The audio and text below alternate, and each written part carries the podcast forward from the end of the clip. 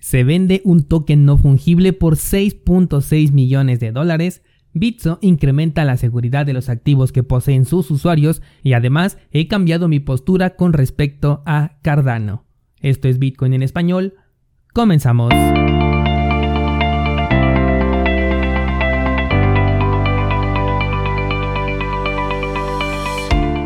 Hola, soy Daniel Vargas y esto es Bitcoin en español un lugar donde hablamos de la tecnología más revolucionaria desde la invención del Internet. ¿Crees que estoy exagerando? Ponte cómodo y déjame ser tu guía en un camino sin retorno, el camino a la descentralización.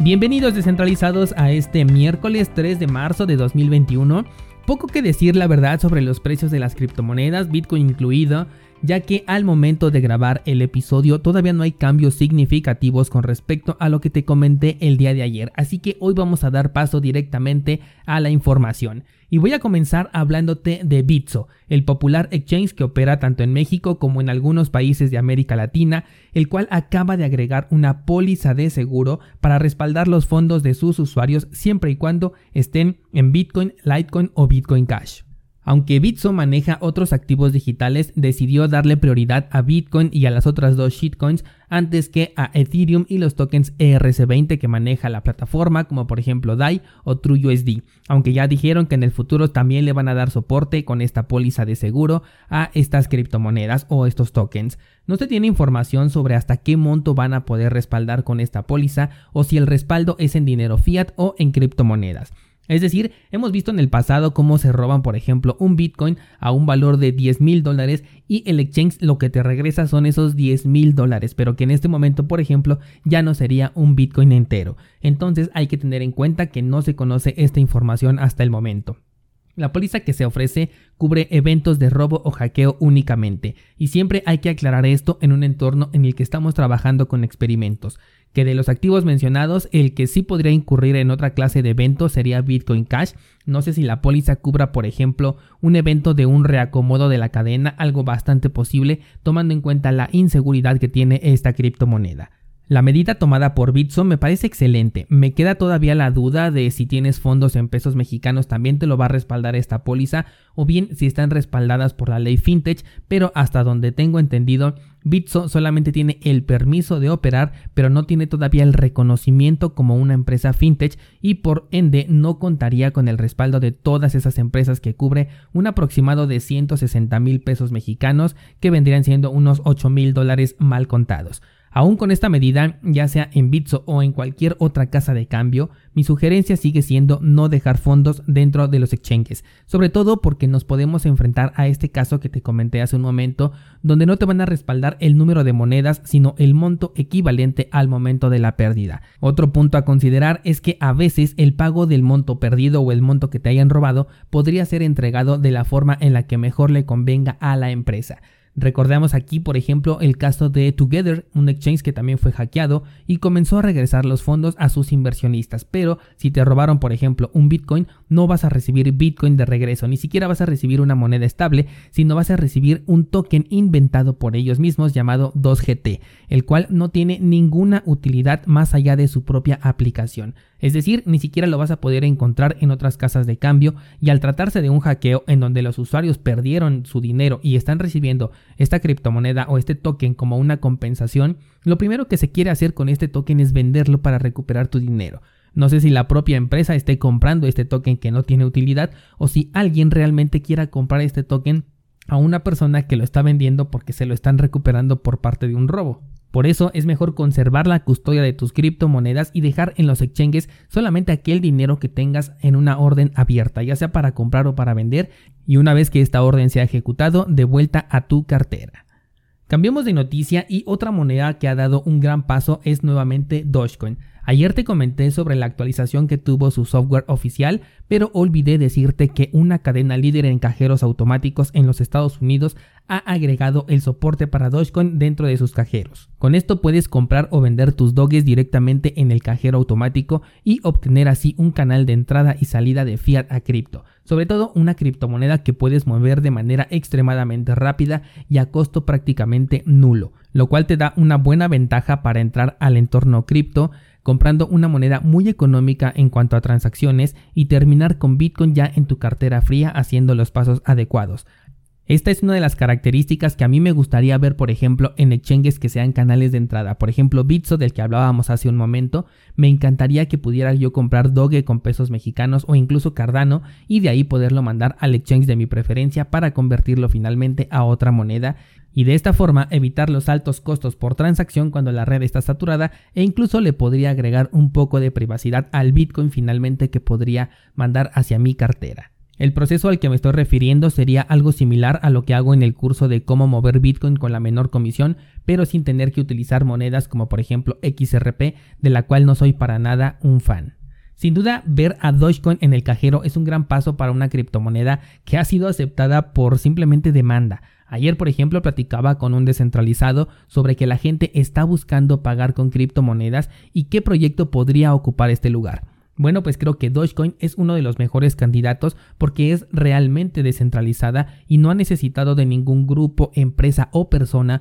para darse a conocer como muchas otras criptomonedas de las que no sé de dónde salen tantos vendedores, supongo que todos ellos están incentivados, como por ejemplo Nano, de la cual a cada rato me escriben sobre esta criptomoneda muchas personas diciéndome que es la revolución del momento siendo que realmente no tiene ninguna propuesta de valor útil, puesto que hasta una criptomoneda hecha con fines de broma como por ejemplo Dogecoin podría hacer su función. Y ya que te hablé de Cardano, quiero comentarte que la actualización de Mari ya está activa. Con esto ya se pueden crear tokens nativos en la red de Cardano. La enorme diferencia que tiene contra los tokens que se crean en la red de Ethereum, por ejemplo, es que no se requiere de un contrato inteligente para ser creado, sino que las mismas reglas que gobiernan a Cardano van a hacer lo mismo con sus tokens. También resuelven el problema de los tokens basura porque para mover estos tokens van a requerir incurrir en un gasto de ADA. Esto generó un poco de controversia, pero considero que es totalmente adecuado ya que de lo contrario tendríamos lo que ocurre por ejemplo con la red de Waves, en donde se crean tokens basura a cada rato y sin coste por moverlos, lo cual se presta a que esos tokens basura adquieran un valor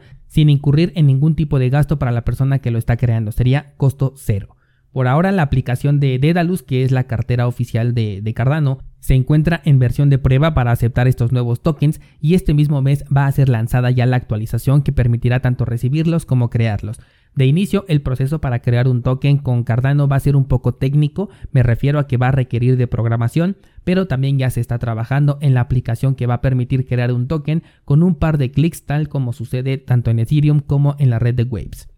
Descentralizado, quiero hablarte un poco sobre mi perspectiva con Cardano y es que estoy cambiando de opinión conforme más estoy aprendiendo sobre este proyecto. Ayer te conté sobre la burbuja de los tokens no fungibles que veo que está comenzando a inflarse. De hecho, ahorita te voy a dar una nota al respecto. Pero ahora que cualquier persona puede eh, crear un token, el incremento en el número de transacciones dentro de la red de Cardano va a ser descomunal o al menos esa es mi expectativa. Lo mismo cuando las aplicaciones descentralizadas sean creadas o las criptomonedas estables, porque estoy seguro de que vamos a ver aplicaciones tipo swap, tokens no fungibles y stablecoins dentro de la red de Cardano. Como el modelo que se está creando utiliza en todo momento al token ADA como si fuera una especie de gasolina para cualquiera de estos proyectos, entonces las personas que tengamos un staking delegado también nos vamos a beneficiar de esto, ya que las recompensas que vamos a obtener con el staking no solamente son por la participación que tenemos en esta delegación, sino también por las transacciones que se hacen en la cadena. Es por ejemplo como con Bitcoin y esa pregunta que se suele hacer mucho de qué va a pasar cuando ya se hayan minado los 21 millones de bitcoins y los mineros no reciban ninguna recompensa, lo cual no es así. Los mineros van a seguir recibiendo el pago por la comisión de cada una de las transacciones que validen y que se hagan con bitcoin. Lo mismo va a ocurrir con Cardano, por lo que mi cambio de opinión es sobre si vender mi posición y tomar ganancias o quedarme delegando durante todo el siguiente periodo. En ocasiones anteriores te he comentado que aún estaba en duda sobre justamente Cardano y si tomaría ganancias en dólares, si lo tomaría en Bitcoin o simplemente lo dejaría ahí durante algún tiempo aprovechándome de este staking. Bueno, pues estoy considerando seriamente dejarlo ahí por lo menos hasta el próximo rally alcista que yo considero que vendrá en 2025. De esta manera me va a generar ganancias y por supuesto voy a seguir acumulando, comprando conforme el precio vaya bajando. Ahorita ya se encuentra en un punto en el que ya no quiero seguir comprando, pero cuando regrese a eh, este canal de acumulación o a la zona que yo tengo estipulada de compra, voy a seguir acumulando. Además de que hace poco te platiqué sobre esta iniciativa de crear nuestro propio pool para los descentralizados y toda nuestra comunidad y vi bastante interés por parte de ustedes en crear este pool. Así que estos fondos me servirían perfectamente para iniciar ese proyecto. Como dije, no lo voy a hacer en el corto plazo, primero necesito documentarme, pero definitivamente es algo en lo que sí quiero participar junto con todos ustedes. Así que bueno, lo único que quiero hacer en este momento es compartirte mi punto de vista y lo que estoy pensando hacer con mi posición en Cardano, porque creo que va a tener una mayor apreciación Quizás se te venga a la mente la opción de vender en este momento y poder recomprar un poco más abajo a precios eh, más baratos. Igual y podría yo hacerlo a lo mejor con el 20% de mi posición e incluso podría dividir ese 20% en diferentes escalas como lo hemos visto en el curso de estrategia de inversión cripto para aprovechar la subida que tenga eh, Cardano en el mediano plazo, pero como mínimo el 80% de mi posición creo que lo voy a mantener ahí generando eh, ganancias a través del flujo de efectivo que nos da el staking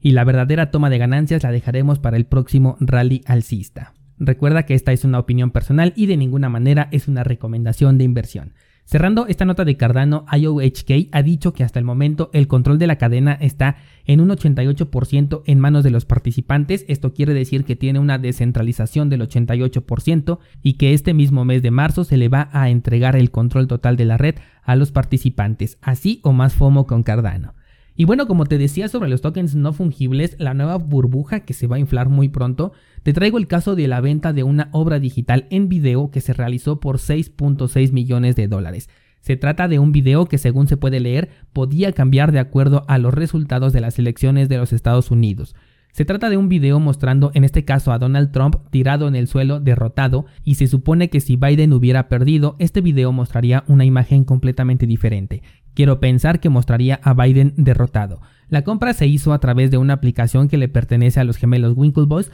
y se dice que fue comprada por una persona bastante conocida pero que permanece en el anonimato y que esto fue eh, la razón por la que el coleccionista decidió vender esta obra siendo que a él le costó únicamente 67 mil dólares que aún sigue siendo un precio altísimo para una obra de este tipo pero la ganancia es exorbitante porque se vendió por 6.6 millones de dólares. Bueno, ¿y por qué te digo que estos tokens no sirven para nada o al menos en su mayoría no lo van a hacer? Pues al tratarse de un video, todo el mundo lo puede compartir, descargar, editar o simplemente copiar una infinita cantidad de veces y no va a existir ningún diferencial entre la obra original y la copia digital. Cuando se compra, por ejemplo, una obra física, el plus que estás comprando es que se trata de una pieza única o por lo menos una pieza limitada, pero en el caso de los tokens no fungibles, al ser digitales, no hay ningún premium. De hecho, te voy a dejar el enlace en las notas de este programa de este mismo video que costó 6.6 millones de dólares y el cual puedes ver completamente gratis e incluso puedes descargarlo y decir que tienes en tu poder una copia fiel de la misma obra que vale 6.6 millones de dólares. Así el criptomundo en cuanto a tokens no fungibles y todavía lo que nos falta ver descentralizado. Otro caso del que te quiero contar es el de Abegochi. Si el nombre te suena conocido es porque toma la base de su idea en el popular Tamagotchi que muchos tuvimos por allá del año 2000 y se centra en la idea de muñecos virtuales con diferencias únicas, los cuales puedes tener dentro de una plataforma con características coleccionables. En pocas palabras, es una copia de CryptoKitties pero con monstruos diferentes. En el campo de los videojuegos he mencionado anteriormente que un token no fungible sí puede tener una muy buena aplicación. Se me ocurre, por ejemplo, tokens de cartas para los juegos de Trading Card Games, eh, tokens de tipo Pokémon, por ejemplo, para coleccionar pequeños monstruos, pero que realmente hagan algo, no como estos gatos o estos gochis que no hacen absolutamente nada. E incluso en juegos de fútbol, por ejemplo, podrían contratar a diferentes directores técnicos que hayan tenido una buena reputación dentro del juego online